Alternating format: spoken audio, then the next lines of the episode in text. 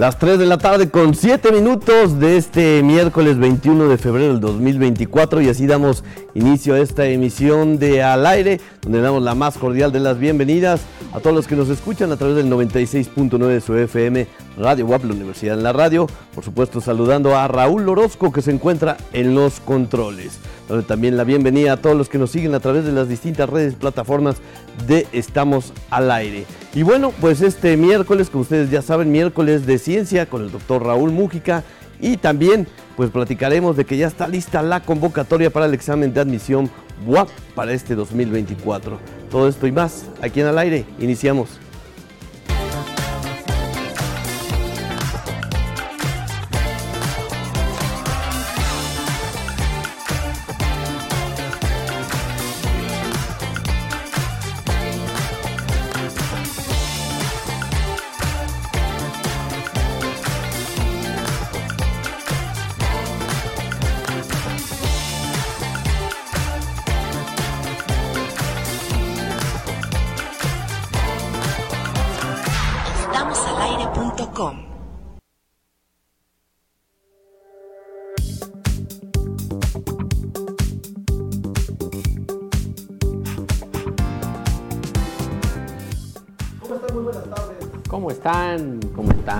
Buenas tardes, bienvenidos al aire en este miércoles, miércoles 21 de febrero de 2024. ¿Listos para iniciar el programa?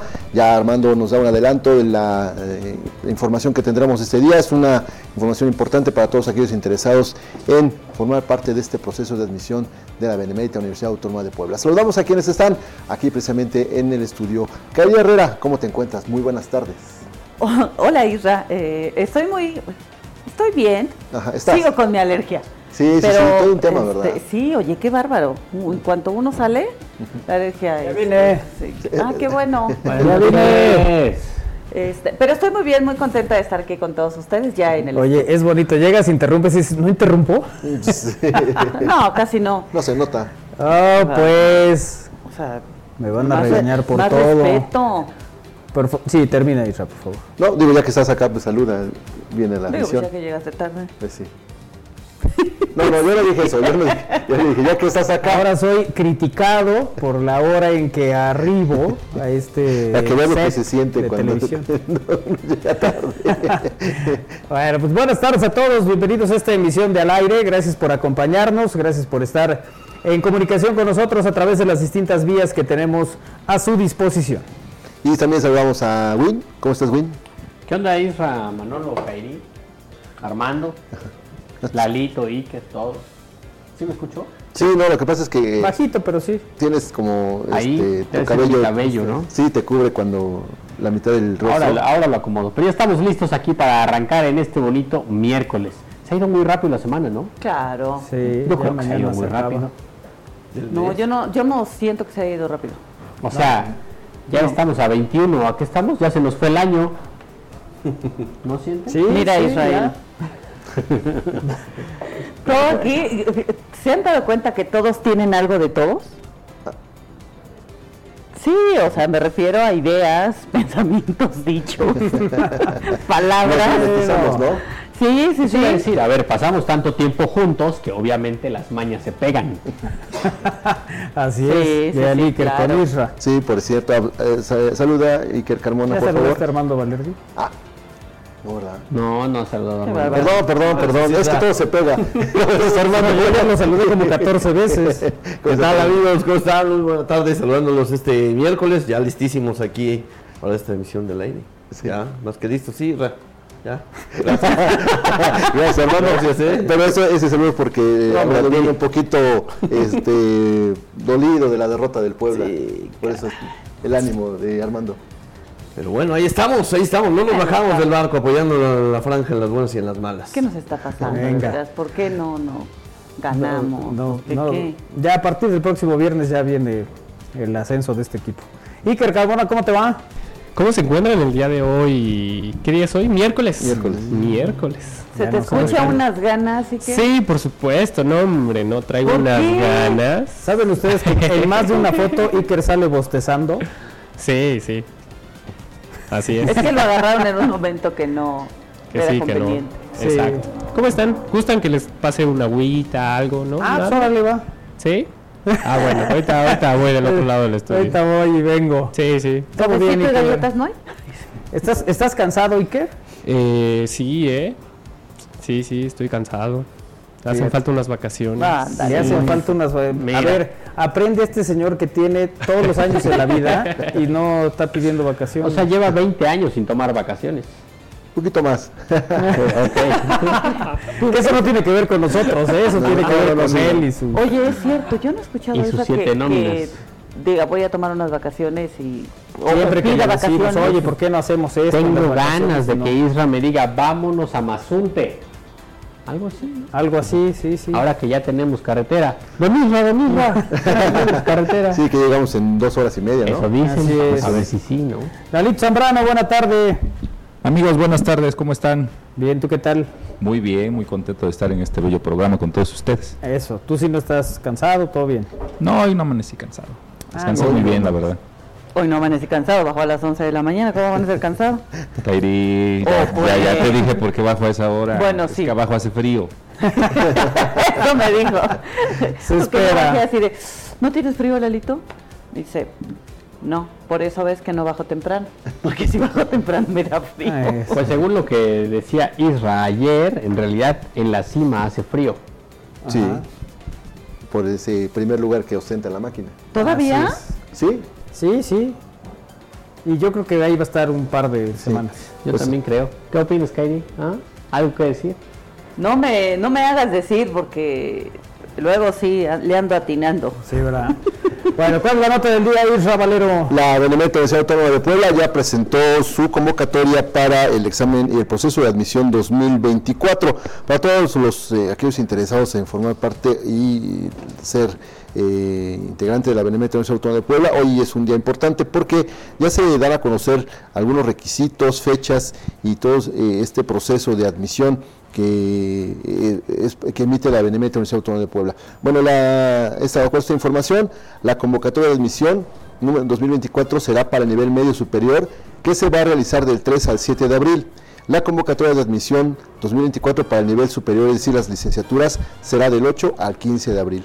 Y la convocatoria de admisión 2024 para eh, CEU 2 y modalidades alternativas también será del 8 al 15 de abril. A través de las redes sociales, hoy la máxima casa de estudios me emitió esta convocatoria en la que deben estar pendientes y por supuesto también eh, estar listos con los siguientes datos. Por ejemplo, en cada convocatoria, de acuerdo con la letra inicial de la CURP, se asigna una fecha para realizar el registro de la solicitud, además de describir los requisitos que deben cumplirse y los pasos a seguir, incluyendo la descarga y el pago de ficha de depósito correspondiente.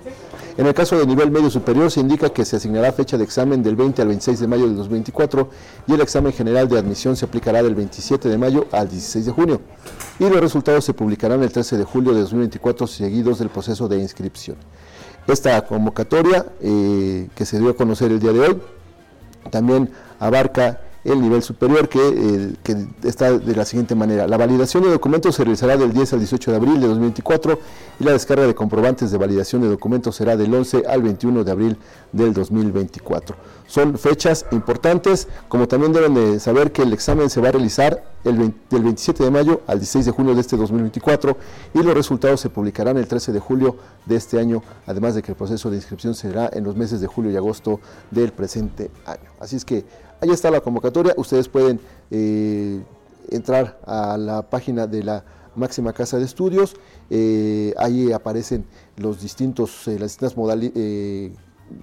grados que son el medio superior, las prepas, el superior y las modalidades alternativas junto con el DCU2. Ok, ¿no? perfecto.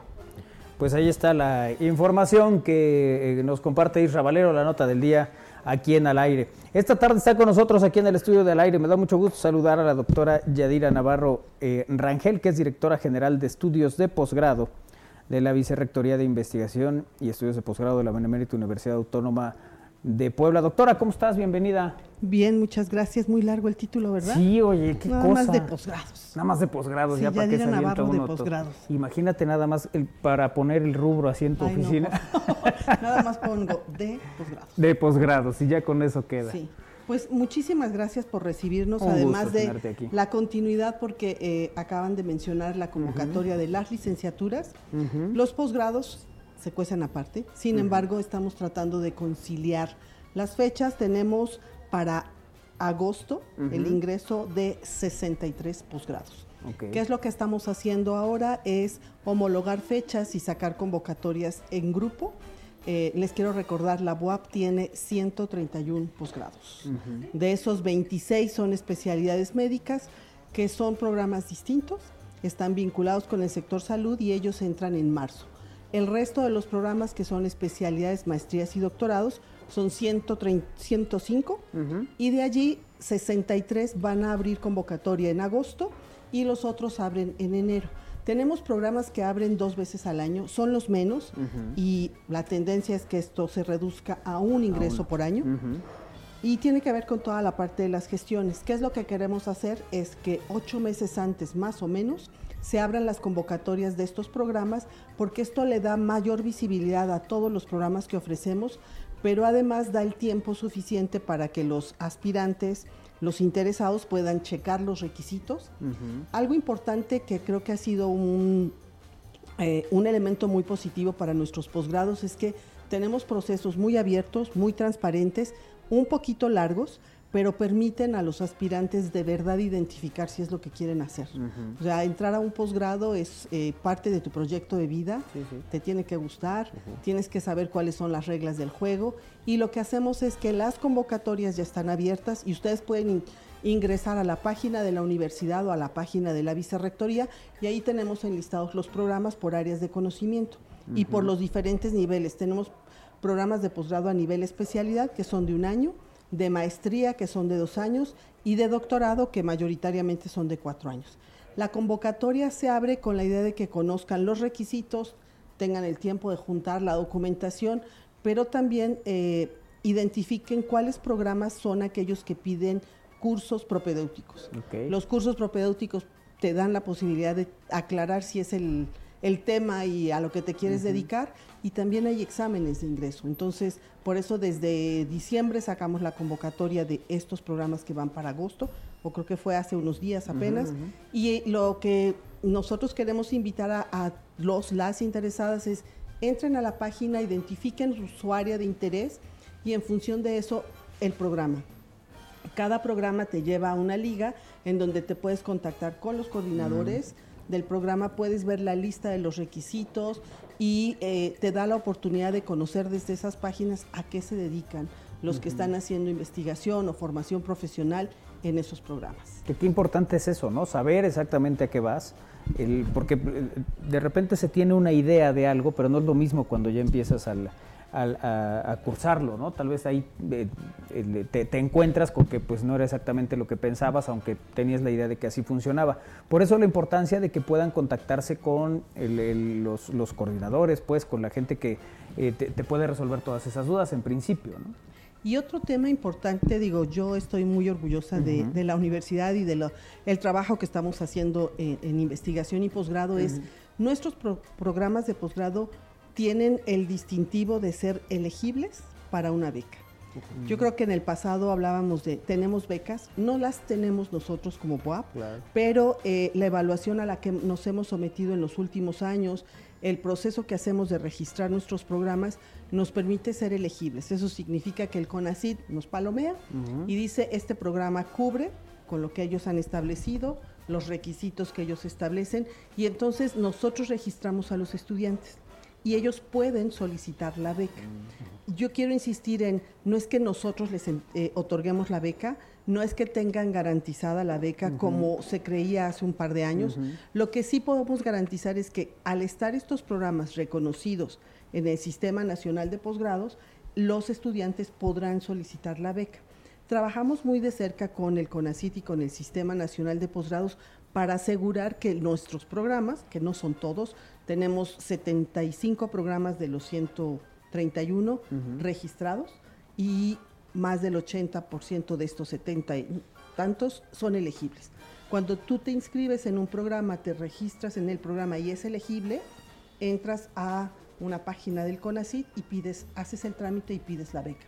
La beca es importante no es lo más importante, a nosotros nos gustaría que estuvieran no por la beca, sino por lo que van a aprender y van a hacer en el programa, pero la beca ayuda, ayuda mucho y es nada despreciable la cantidad que se ofrece y permite que te dediques dos o cuatro años a hacer investigación o a formarte. Que, la, la gente eh, entiende esto, ¿no? Digo, ahora lo aclaras, eh, doctora eh, no es, no lo da propiamente la universidad, pero te pone todas las herramientas para que puedas acceder a una. Sí, y somos de las universidades, somos la universidad más importante del estado y de las de mayor impacto a nivel regional. Entonces, sí somos un foco de atracción en términos de la investigación, del posgrado. A lo largo de la historia nos han distinguido por, algunos por algunas áreas, pero ahora podemos asegurar que ofrecemos posgrado en todas las áreas del conocimiento y estamos trabajando por abrir programas más flexibles, programas en donde las personas que están trabajando se puedan actualizar en modalidades más sencillas en el sentido del tiempo, estar yendo todos los días a clase, pero no en la intensidad o en la calidad de lo que se ofrece para la formación profesional. Creo que esa es una de nuestras deudas, ya estamos trabajando en ello, ya ofrecemos programas en las áreas de administración y contaduría que ofrecen esta formación, que es más bien actualización para la profesionalización y es en lo que vamos a empezar a trabajar un poco más. Eh, maestra, decía que, el posgrado es, una, es un momento, una decisión importante en la, en la carrera. ¿Por qué precisamente eh, ese momento eh, es vital para quien decide tomar un posgrado después de la licenciatura? En general, lo, lo que decimos en los posgrados es que es un proyecto de vida. Cuando sales de la licenciatura, estás en la disyuntiva de consigo chamba, y te pones a buscar o está la opción de seguir preparándote. Tenemos varias cosas, estudiantes que salen de la licenciatura y luego luego buscan un posgrado, les falta un poco de experiencia, pero terminando la maestría están mucho mejor capacitados. Pero también tenemos personas que se fueron a trabajar y en sus trabajos o por decisión de cambio de vida regresan a hacer un, este, un posgrado. Entonces, es importante porque le tienes que invertir mucho tiempo al proceso de selección y a veces es frustrante porque metes los documentos, metes tu propuesta, tu proyecto y puedes no quedar porque nuestros programas no son masivos. A diferencia de las licenciaturas donde tenemos grupos de 40 o de 50, no, en las en los posgrados tenemos grupos de 10, ¿sí? generaciones completas de 12. Entonces, muy eh, centrado en los estudiantes es muy personalizado. El trabajo, por ejemplo, los programas de investigación es un investigador para un estudiante en un laboratorio. Por eso tenemos tan reconocidos programas. Entonces, es importante por lo que inviertes en tiempo para el proceso. Una vez que estás adentro, de verdad es invertirle mucho tiempo. Son de dedicación exclusiva, de tiempo completo. Algunos los puedes, puedes dedicar el estudio y el trabajo, son los menos pero eso puede definir tu cambio en términos laborales. Por ejemplo, si te vas a otro lugar a trabajar, si eh, lo que estás recibiendo como formación te ayuda para mejorar tus condiciones de trabajo. Por eso es importante y estar en un lugar en el que te gusta lo que vas a hacer. Siempre debemos elegirlo, a veces no lo podemos hacer, ¿no? La necesidad nos puede jalar, pero estudiar un posgrado yo creo que es una situación como muy beneficiosa, ¿no? Este, porque te pagan en algunos casos durante algún tiempo fue prácticamente obligatorio hacer muchas cosas en línea. Sí. Hoy se, mantiene el híbrido, eh, ya es más presencial, ¿cómo, cómo funcionan estos Nuestros programas están declarados como presenciales. La realidad es que estamos haciendo procesos de actualización y reconocemos la importancia de eh, las tecnologías. Entonces, nuestros programas son presenciales, mediados por tecnología. ¿Eso qué significa? No es exactamente híbrido, porque nos hace falta construir espacios para los cursos híbridos. Un curso híbrido es un curso en donde tienes plataforma, tienes un salón con ciertas características y de manera simultánea estás dando clase en presencial y te están mirando. Eso no lo hemos logrado en los programas, pero lo que sí hemos logrado es algo que incluso permite el CONACIT es de las 20 semanas que tenemos, un par de semanas o algunas sesiones o algunos cursos se dan en línea y esto le da más tiempo a los estudiantes para hacer trabajo de campo, para realizar alguna actividad adicional. Nuestros programas, declaramos en los programas actividades, pero hay mucho trabajo extracurricular para formarlos. Entonces, usar, el, usar la línea o los cursos en línea te permite hacerlo. No tenemos más que un programa que esté al 100% en línea. Tenemos en puerta dos programas que van a ser así. Mm. Cuando estén, se los vengo a presentar, porque allí sí vamos a poder recibir alumnos de cualquier parte del mundo.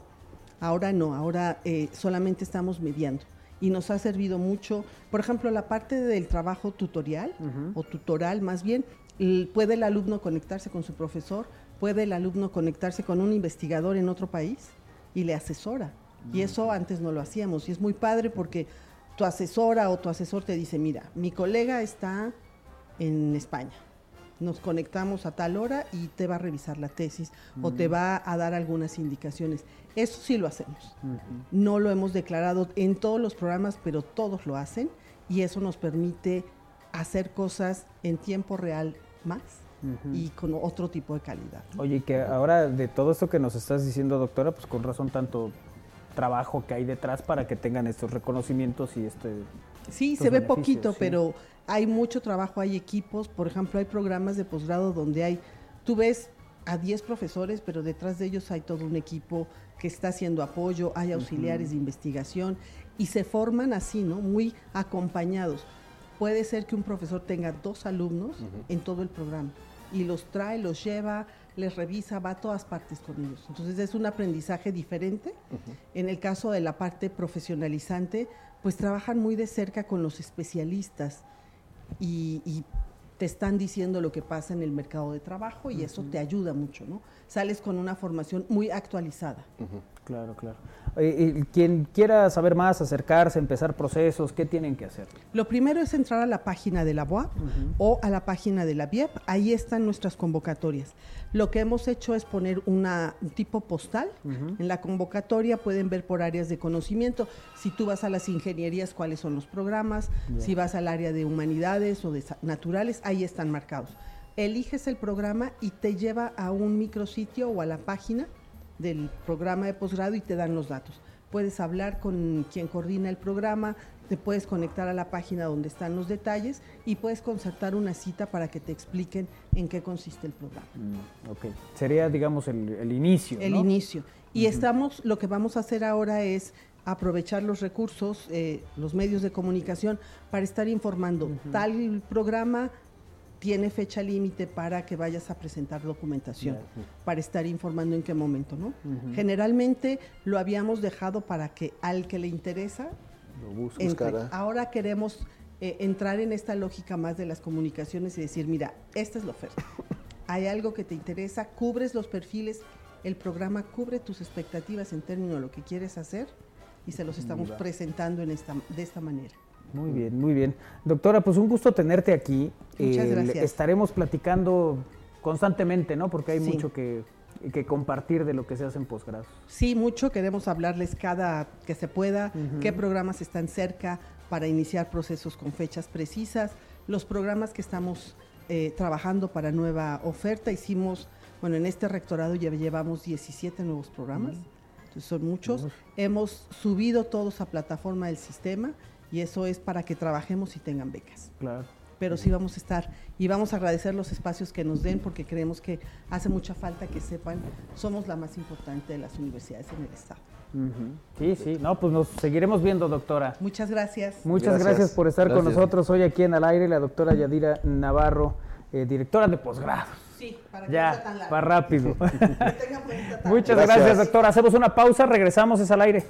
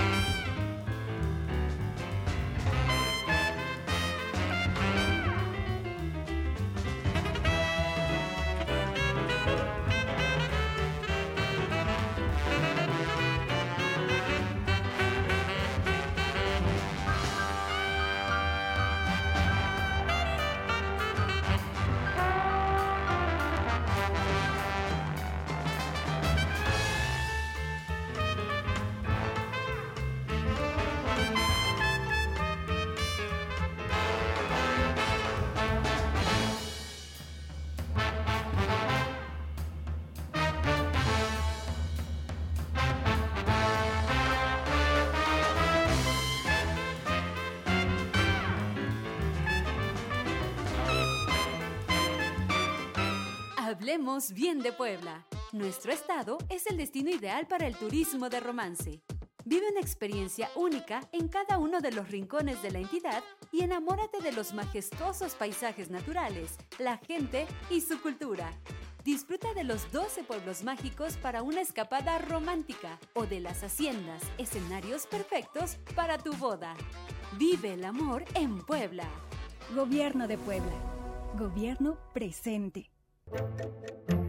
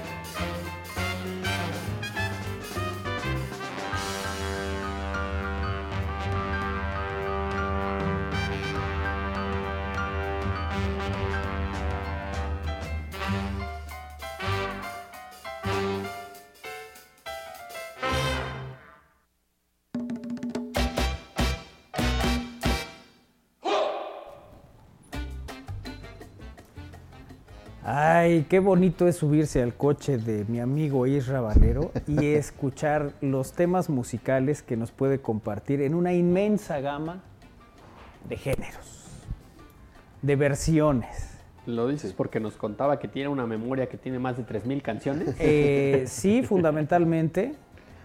Eh, porque años van, años vienen y sigue atorado el disco de Alejandro Fernández, no lo ha podido Mira, cuando, ya bueno, de, hecho lo más reciente que tiene el coche es que ya cuando le da el sol este, en el tablero, empieza la pantalla ya empieza a, enloquecer. A enloquecer, entonces los números no se, no se alcanzan a ver o, la pantalla por completo se pone gris. Pues ¿qué año es tu coche? ¿1950? No, 2000, 2007. 2007. Pero bueno, en fin, sí hay una amplia variedad de fallos que tiene. No, pero la, ventaja de eso es que ya voy a quitar ese estéreo y entonces ya podré sacar el disco que esté atorado. Ah, ok, ok. Entonces sí, ya. ya y vas a traer como, como sucedía antaño, Armando se debe acordar, que bajaban, tenía una manijita y sacabas el riel y bajabas tu, tu, estéreo. Tu, estéreo. Sí, sí, lo, lo, literal lo sacabas completo, ¿no? Y ya lo, lo andabas trayendo ahí tu, ¿Cuándo ibas a dónde o qué? Eh, eh, fíjate que eran esos, o ya después eran unos más este modernos que ya nada más era la, carátula, ¿no? Y le, apretabas y ya te llevabas la, como en estuche de, lentes, ya te llevabas tu carátula del, estéreo. Claro, porque en todo caso no tenía sentido llevarse solo el, el cajón, la carátula era necesaria y tal. y, era como te protegías de lampa. De lampa. ¿no? ya lo, lo, más que, o a veces... Tenía un cuate que tenía una calcomanía que parecía que ya no tenía estéreo. Entonces la, la cubría. Ajá, la cubría. Ah, yo tenía un amigo que era un cartoncito con cinta de aislar. Y ponía el cartoncito con cinta de aislar. parecía que ya no traía estéreo. Claro. En un bochito. A lo que hemos llegado. Sí, lo que tienes, lo que, tienes que llegar. Sí. Todavía hay. ¿Autoestéreos? Sí, ¿no? Que sí, se, sí, sí. Que se quiten. Sí, de hecho todavía hay muchos lugares donde dice venta de autoestéreos. Y llegas y ahí te ponen este el, ya si necesitas poner eh, un bafle, un amplificador, alguna cosa. Si quieres que el pues, coche suene como, como discoteca. En nuestras épocas había un, lugar especializado en la, 31 que se llamaba Brabantia. Brabantia, claro. Y además ese tenía anuncios que se grababan en la Tlixcayot. como la tarde y entonces Ah, ahí por el mirador. Vehículo, un deportivo, claro, y una mujer hermosa y esas cosas. Sí, sí, sí, cuando te cuando ofertaban. Que pues, es muy importante, ¿no? Pones un estéreo e invariablemente habrá un atardecer y una mujer hermosa. Sí, y lo decían descapotable, entonces la, la, la Aunque modelo... en un bochito. La modelo se, levantaba así, ¿Me hablaste? Del, sí, claro. Ah, escuché el modelo. Sí, ah, pensé que bochito.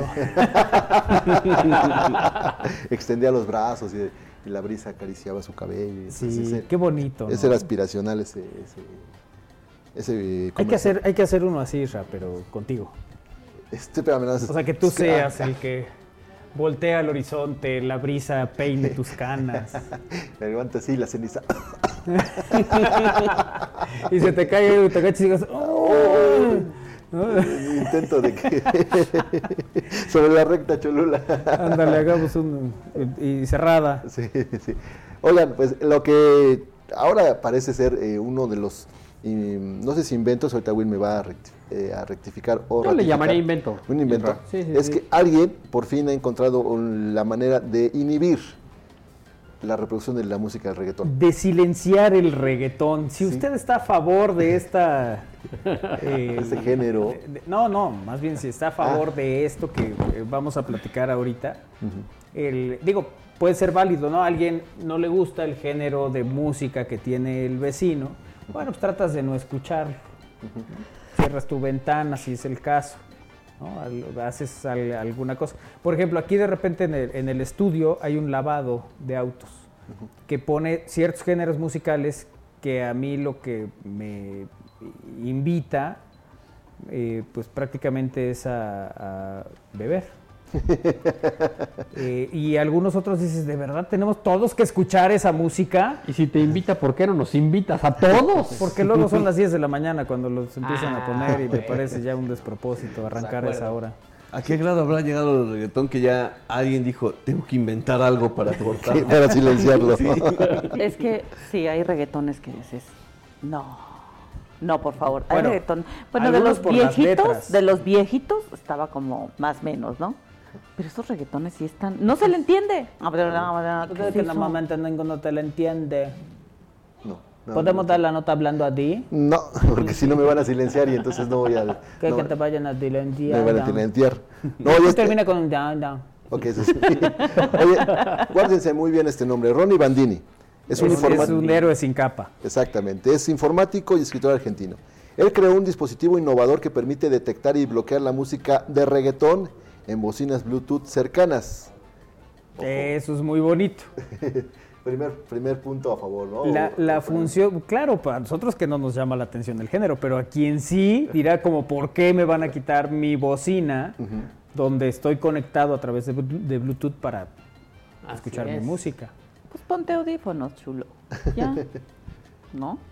¿No tenemos uno para Karim León? Este, no, porque es nada más, ahorita lo están experimentando en Sudamérica.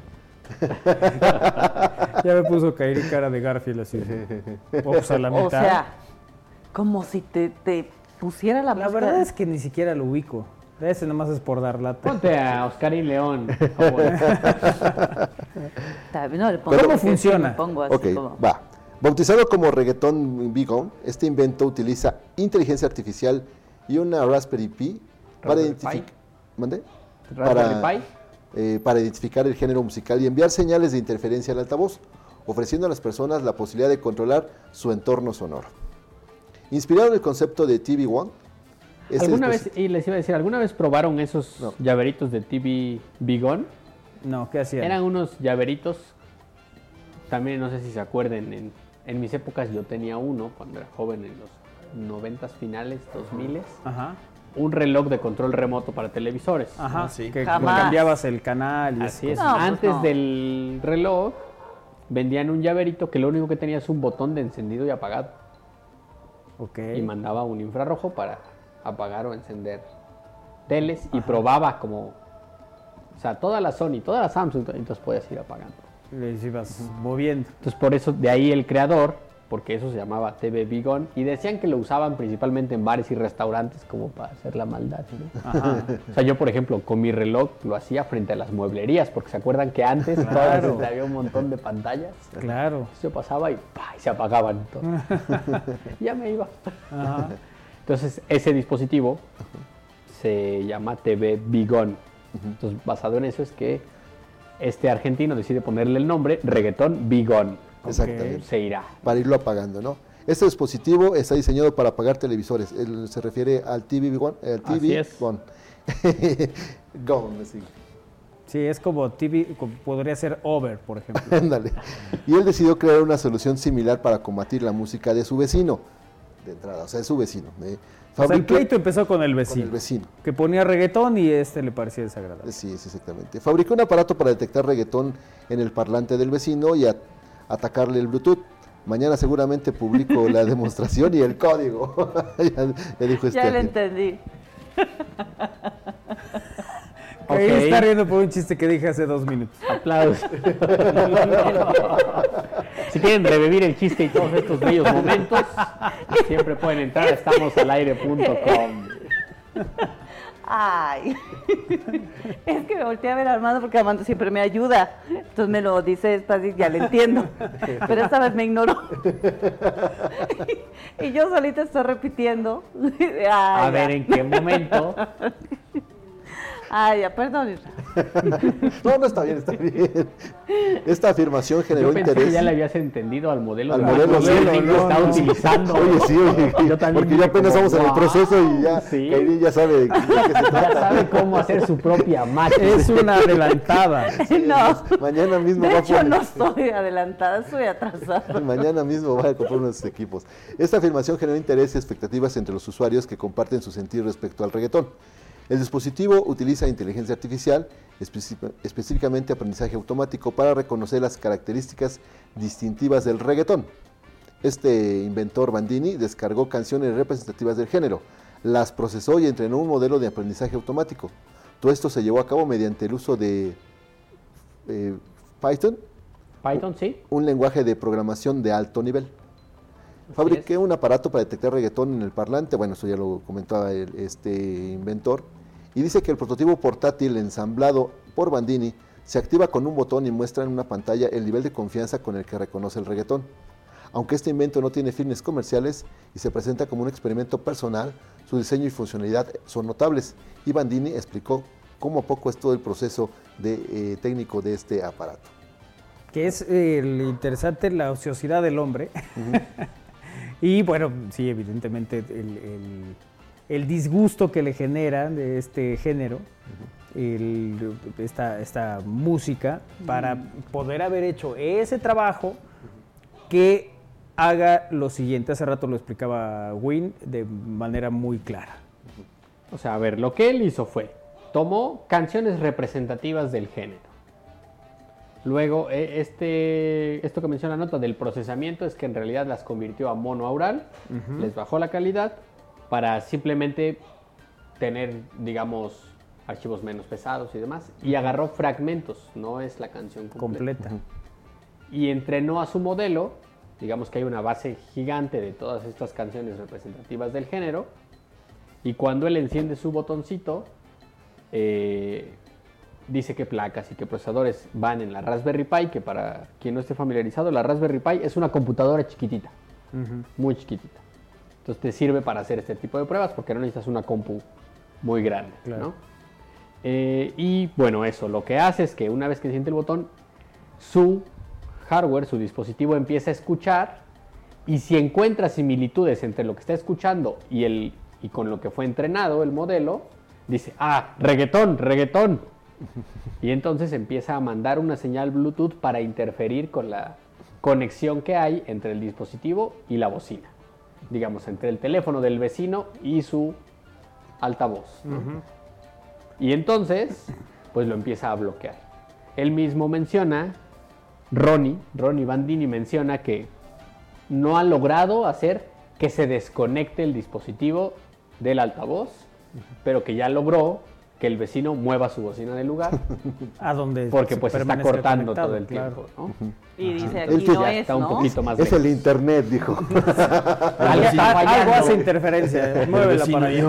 ¿Qué está pasando? Pero solo detecta cuando es reggaetón. O sea, de hecho, medio ahí en las imágenes que comparte Ronnie Bandini, hay como que si es rock, check, si es electrónica, check. Como esos los deja pasar, solo es cuando, cuando no son esos géneros. Y bueno, él mismo menciona que tiene algunas limitantes como que el alcance es muy reducido, pero que si tienes una placa de Bluetooth con antena puedes tener un alcance mayor. Y creo que lo que a todo el mundo le llamó la atención es que él decidió poner este código en Python abierto, aún no lo pone, pero dice, mañana va a estar listo. Y también el diagrama, por si ustedes quieren armar su propio dispositivo en casa, pues adelante muchachos. Yo digo que armemos uno y nos centremos en el lavado. Cuando además seguro están utilizando Bluetooth, Bluetooth a su bocina que tienen ahí. Claro, claro. Con lucecitas de colores. sí, porque luego se escucha cuando les llega un mensaje de WhatsApp. Ándale, tiene notificaciones. Sí, notificaciones, entonces ahí nos damos cuenta que tiene su dispositivo. Pues si quieren lo ponemos a prueba, yo digo, ¿no? ¿Tú lo mantendrías, Isra, en ese género o tendrías alguno a bloquear? Este, una disculpa para todos los que les gustan los correos tumbados, pero sí, yo voy con esos. Serían los primeros. Serían los primeros. Sí, yo coincido contigo. El reggaetón me... No, no me agrada. Creo que hay dos, tres cosas interesantes. Depende del mood, ¿no? Depende del mood. Y, pero sobre todo no es algo que me moleste como tal. ¿no? O sea, puede estar, puede estar ahí de fondo y... Meh, pero los... Uy, ya. Me, anda, anda, anda, nah, nah. Sí me pone de malas. Y eh, estoy tentado que cuando los de lavado pongan su bocina, yo saque un equipo, el equipo que tenemos de audio de Estamos al Aire. Impresionante. Lo ponga ahí, conecte mi guitarra y les haga como el video de Michael Jackson. Así. No, como los de este, Mad Max, el Guerrero del Camino. Fíjate que yo no vi Mad Max, era muy chiquito. No, la, la nueva. la más reciente. Tampoco la vi, ya era muy grande a ver, uno, uno de los guerreros va en un, arriba de un auto tocando una guitarra eléctrica, pero con todas las bocinas, ¿no? O sea, es un camión sí, sí, sí, de bocinas. Entonces así vamos a hacerle también. Nada más cuando haga los primeros acordes, ya vas a ver si no. Y voy a desafinar mi guitarra horrible y le voy a poner un distorsionador. No, nomás para dar lata. Sí, lo creo, lo creo. ¿Sabes que cuando teníamos el el tiempo y la disposición de, tocar y de ensayar, ensayábamos en mi casa. Entonces iba Arturo Cravioto con la batería y Carlitos Avendaño con la guitarra y yo con el bajo. Y entonces tocábamos ahí algunas canciones, así. Nosotros mero entretenimiento, ¿no? Había aislado el sonido de ese cuarto, tenía todo. Y una vez veo que Carlitos a través de la ventana está platicando con, el vecino de la calle de atrás. Fue que pues, seguro ya está diciendo, oigan, ya son las 7 de la... No, acabamos a las 8, éramos muy conscientes. Seguro nos va a decir, ya, pues párenle a la tocada, tal, ¿no? Que cuánto cobrábamos para que se íbamos a tocar a su bar. Órale. Sí, sí. Y fue de, no, pues con nuestra representante, con Kairi. Y yo cobro muy caro. Sí. sí, nos volvió inalcanzables y ahí terminó nuestro sueño musical. es que también. Sí. Pues que... Nomás les, van a contratar nomás una vez, aunque sea paguen, que paguen bien. Que paguen bien. sí, que vale también la comisión. Sí, porque eso de que vayas por una chela y una... La comida, pues no. La comida, pues, no, no, no, no, dónde. Ya como yo con, ya se deshizo el grupo. Se deshizo el grupo, Carlitos. de Kairi. Carlitos tuvo que ir a vivir a Saltillo. Hasta allá. Carlitos siguió pegándole al a la batería solo en su casa. a la batería solo en su casa y ya, mira, esa es la imagen que nos dice Isra Valero. de, Mad Max. De Mad Max. Que estoy viendo que el personaje es Duff Warrior. Ahora, actor y músico australiano. Que me parece una tontería ponerse adelante de las bocinas, tendrías que ponerte atrás. Pues es parte de la peli. Para que no te vuelvas sordo. No, de es verdad. muy buena. De hecho, ganó premios así de. de, no me digas. Este, sí. Ah, mira. Bueno, a ver, tu lógica dice entonces que... O sea, si yo voy a hacer eso, pues para que se oiga me pongo atrás, y no me voy a quedar sordo. Ajá. Pues o tú tocas con la bocina aquí, no, pones la bocina hacia el frente para que se escuche de otra manera. protectores de oídos. Ah, bueno, eso sí puede ser. Oye, no se dice Yo alguna vez toqué con un, con un bajista que le decía, oye, vamos con tal canción, y te decía, sí. Y ya que íbamos a hacer, ¿cuál? ¿No oyes? Y no oía. Ah, ya sé quién es. No, un abrazo con cariño, Omar. Eh, pero sí, de repente no, pues ya no escuchaba. ¿Tú cómo antes del oído ir? ¿Dónde? ¿Qué? ¿Eh? Digo, para entendernos bien, ¿no? Porque si no... Bueno, pues ya está, ya está este dispositivo, digo, es un invento, este, algo que espera que funcione y después lo patente. Ha tenido mucha, eh, muchos comentarios a, favor. Seguramente te estás preguntando cuánto cuesta. Pues, Ajá, ¿cuánto Ahí se nunca le ha importado el dinero. Ah, pues el propio autor dice, no vendo la máquina, pero los interesados pueden anotarse al taller de introducción a la contracultura Maker el sábado 2 de marzo y aprender a fabricar una. Ahora les va a enseñar a hacerlo. Uy, qué padre. creo que me voy a anotar.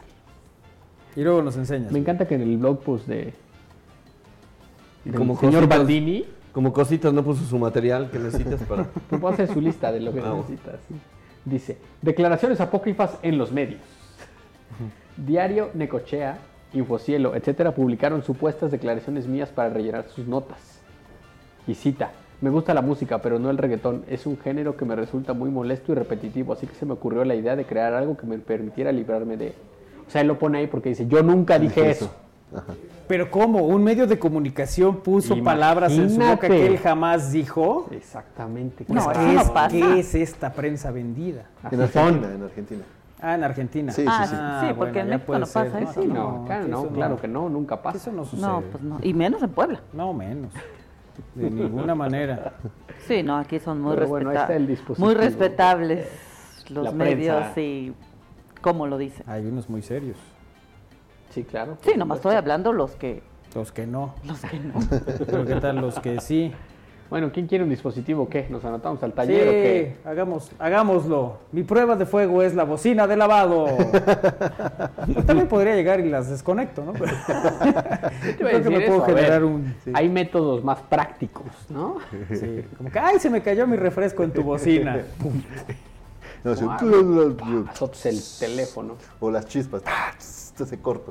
¿Te acuerdas que también hubo un momento que había un... Eh, pues un área donde la gente hacía ejercicio mientras bailaba.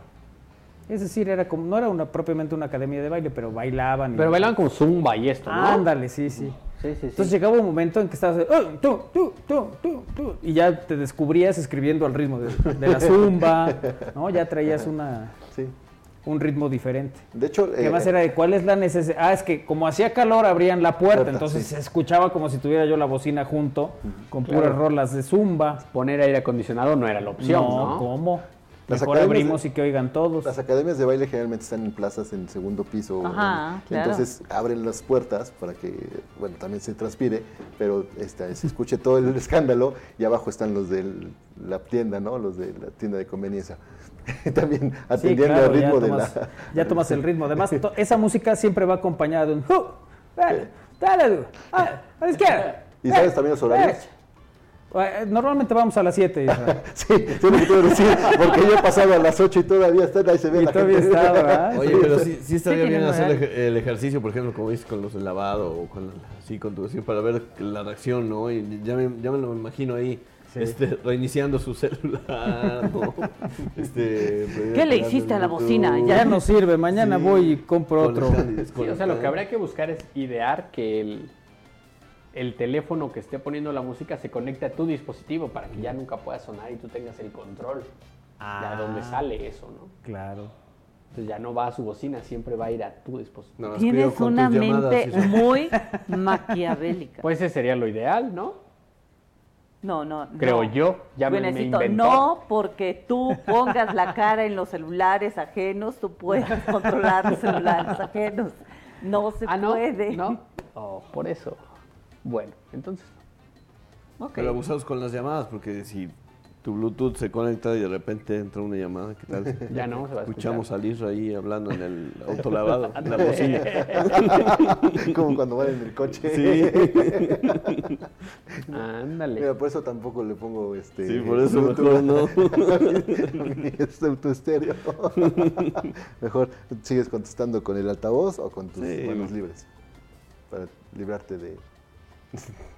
De la molestia que le generas al conductor del auto. Claro, eso es lo que puede suceder. Claro. Sí, sí, sí. ¿Por qué Eso se tiene es que que enterar el de al nos lado? preocupa. ¿Por qué se tiene que enterar el de al lado todo lo que te van hablando, no? Claro. Desde que, desde que suena y... Bueno. desde, que, desde, desde que descuelgan, digo. Sí. Sí, y además empiezas a que hay que, hay que desconectarlo. espérame, espérame, y le empieza a bajar y más se oye y va. Sí, sí, sí. Oigan, y hablando precisamente de la música, comentarles ¿Qué que... no hay mensajes o qué? Ni siquiera dado el número, Isra. Ah, bueno, claro que sí, es el 2221-616284, 2221-616284, número para mensajes de texto, WhatsApp y Telegram. Ahí tiene Win los mensajes. Ni siquiera lo hemos prendido, ¿no? No. No, sí, sí está prendido. Ah, sí está prendido, pero no está conectado. Ya Ortiz nos dice saludos, chicos. Saludos, Jazz. Saludos allá, Sol, A favor, dice Liz Molina. del... De todo lo que sea que estemos diciendo, dice. Así es. Muchas gracias, No, Liz. que del dispositivo, quiere decir, ¿no? Ah, sí, a favor de... ¿O estará a favor del reggaetón, tal vez, nos está diciendo? Ah, O a favor de que no le gusta el reggaetón. O a favor del dispositivo que interrumpe las sesiones de reggaetón. no lo vamos a saber, la verdad. No, a ver si ahora nos dice. Pero bueno, en fin, eso eh, me parece de las cosas más útiles que ha inventado el ser humano. Sí, sí, sí, después de la televisión a color de González Camarena. No, el control remoto. Yo digo que el control remoto es más importante todavía que la televisión a colores. Porque la hubo una época en que la televisión a colores se, se hacía con una... eh, una película, una pantalla. Ándale, exacto, sí, como una, una pantalla de De combinación de colores Ajá. que hacía que ese blanco y negro a través de los colores pareciera que se entintaba. De hecho, te la vendían, según cuentan, ¿no? Sí. Eh, para que pudieras tener la televisión no en blanco y negro como la tuvo Kairi hasta el 2014. Sí, no, Hasta el 2023. De la de perillita. apenas, ¿no? de la de De perillita. perillita, los Pero el control remoto fue un... Yo creo que es de los... o sea, pero un palo de escoba siempre funcionó para... Pero ¿sabes qué? bajar Pero cuando ya eran así. Sí, Pero, sí. ¿te Pero cuando acuerdas eran- cuando eran que se giraba? Y luego se caía, tenías que ponerle como que la, la pinza, tener Era a un lado la pinza. ¿no? O sea, era blanco y negro y además se caía. Sí, claro, y tenías que ponerle con la pinza. Y tenía un gancho de ropa para antena, no. También lo tuve, claramente. Y no se conectaba con clavija, ya eran nomás los cables, los alambres, ¿no? Los ponían así. Ya era ¿Qué vivías conmigo? Oye, ya no era el. ¿Dónde está el control? ¿Dónde está el control? ¿Dónde está la pinza? ¿Dónde está la pinza? Ah, sí, la pinza no se podía perder, claro. Ay, como si de veras ustedes no hayan vivido nada de eso. Nosotros Liz no, dice la verdad es que a favor del dispositivo. Ah, a favor del dispositivo. Pero bueno, ya vámonos a pausa. Bueno, el ¿qué? inicio, eso me acuerdo, el, el inicio del control remoto en el 80 de ciertos dispositivos que se vendían en los Estados Unidos, que no se vendían aquí, el- era una especie de, de joystick conectado al, al- a la videocasetera o lo que fuera, pero con cable. Entonces tú estabas en tu sillón cómodamente poniéndole. Ese era el... Como del el- Atari. Ajá, no era inalámbrico, venía conectado, pero venía a distancia. Entonces ese es La los- gente huevona. es, siempre. es de los primeros que Pensando ahí recuerdo. qué Como el de ¿no? Godzilla, ¿se acuerdan que el de Godzilla le apretaba así un botoncito? un- así, como de ese tipo, nada más que traía cable, pues para no levantarse a ponerle play. Play. Sí. Dos horas de la película. ¿no? Bueno. Pausa. Ah, ¿tienes algo? Sí, ya Ortiz dice, a favor, lo necesito para una vecina y su reggaetón. Ah, Eh, vamos a ir a investigar a la vecina. Pausa, regresamos, es al aire.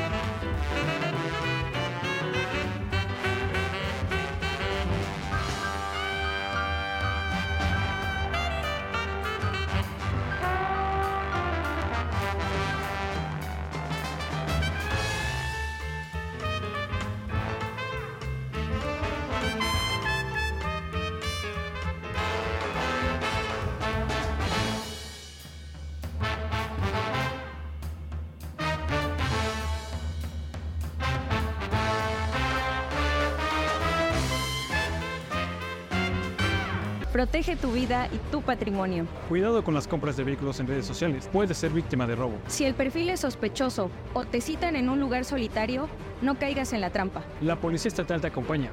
Llama al 911. Con un gobierno presente, cuidamos de ti y los tuyos. Gobierno de Puebla. Gobierno presente.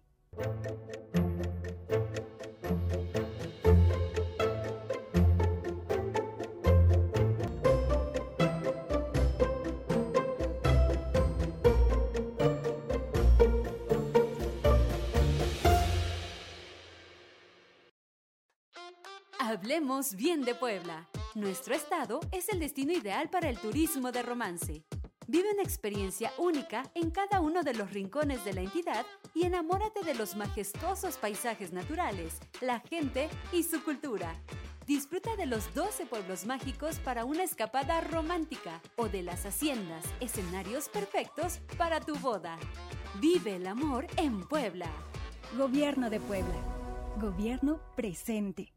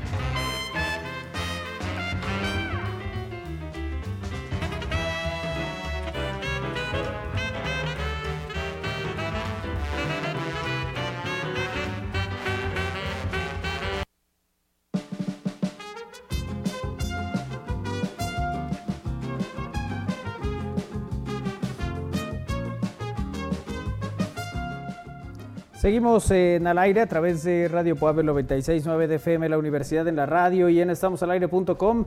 Gracias a los que están en comunicación con nosotros a través de eh, las distintas vías que pues hemos puesto a su disposición pues para pues, ¿Para continuar, qué? ¿Para, para continuar esta bonita comunicación. Oye, eh, hay ciertas cosas que hemos hecho mal toda la vida. Como por ejemplo el arroz, terminar de cocerlo con un plástico. Con un plástico, que no se puede, no se debe. Dice. O sea, vas a leer otro libro de la receta, digo, otra receta del libro de Kairi. Vamos a ir a otra, sí, porque... Porque... ¿Por qué? Porque Apple explica el por qué no se debe de meter el teléfono mojado en el arroz. Porque te dicen eso, cuando se moja hay que meterlo en el arroz. Pero eso sí funciona, ¿no? O sea, lo metes en un recipiente de arroz y en la noche vienen los chinos y lo arreglan y se van. o sea, yo entiendo que por eso hay que meterlo en arroz. Es por eso. Pues a mí me dijeron que era eso. Se estaba creyendo, o sea, todo me quedé así como esperando a ver qué vas a decir. ¿Pero es en serio? Ay, no puedo Ahora que estoy más cerca de la dinastía china. Ah, no sé. Hay cosas que sí, como no. No, por favor, Irra. Continúa con tu nota porque ahora sí lo hice reír. Es la primera vez que hago reír a Irra. Es que yo también estaba como quería así, dije. No, Irra también pensaba sí, que. No, o sea, el, el, hombre de la tecnología, o sea, nos dijo que, que sí sirve. Sí, sí, sí. Sirve. Yo cuando después le dijiste, no, pues imagínate, mejor les voy a invitar un Yakimeshi, entonces, que verdad. Bueno, pues, de, de manera legendaria está por ahí el mito de que si se moja el teléfono, la mejor opción es apagarlo, meterlo en arroz por un buen rato para que la humedad se absorba. Probablemente sea verdad que el arroz ayude a absorber la humedad en cierta medida, pero en el caso de un teléfono o algún aparato tecnológico que tenga ranuras, podría resultar peor. La cosa es que a la hora de que el teléfono esté metido en arroz, pedacitos muy pequeños, basuritas o demás, o el negrito. Imagínate que se te mete el, el negrito. en el arroz. Podría meterse por alguna ranura del aparato, que lo terminarían por dañar.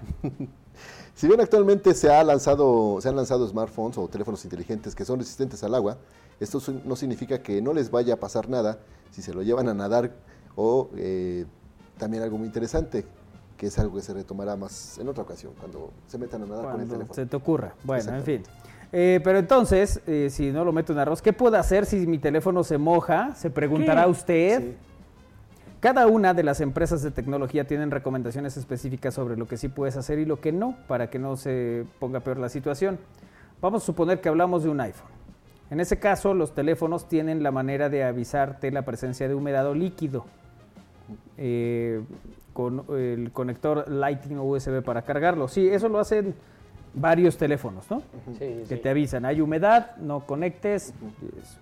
Si eso pasa, agarra tu teléfono y golpea suavemente el iPhone con el conector hacia abajo para que el agua o exceso de líquido salga. Luego deja que el teléfono se seque con algo de flujo de aire en un área seca. Pues para que le pegas, mejor nomás dejas que se seque y ya. Lo sacudes como si estuvieras sacudiendo la ropa, ¿no? Y también tomas el teléfono y le haces así. Bueno, la, otra es que puedas... lo que sí te recomiendan siempre es apagarlo, ¿no? Para que no haya un... Para que no haya un corto o algo, porque la energía sigue circulando, pues, ¿no? Sí. A mí me ha pasado que se humedece el centro de carga y te dice hay humedad, no lo cargues. Entonces lo pongo en el aire acondicionado. Dice, está muy cerca de un aparato. y aparece otro que dice hace frío. El asunto es que sí, se seca Lalito, ya Lalito tiene ese dispositivo. ¿Sí? Sí le detecta el frío, detecta el agua, detecta todo. A mí lo que nunca, jamás en la vida, creo que se me ha mojado un teléfono. ¿Nunca? No, nunca jamás. Pero lo que sí se me ha calentado. Eso sí es lo que tengo mucho con el teléfono. Ah, bueno, sí, y te sale la alerta también. Sí, sí. O se pone, el este anterior se ponía, no. Ah. No, en ese también se ha puesto caliente. Pero me dice que no lo conecte hasta que agarre su temperatura normal pero es cuando lo dejas, ya sabes, vas manejando. Y lo dejas en el sol. Y lo dejas a un ladito y pues ahí está como el sol, ¿no? Sí, ha subido la temperatura de tu dispositivo. Se, cerrarán algunas aplicaciones. Y se acerca otro celular. Exacto. Pero eso luego es por la batería también, ¿no? Después se la carga la batería, o sea, la propia temperatura. El cargador.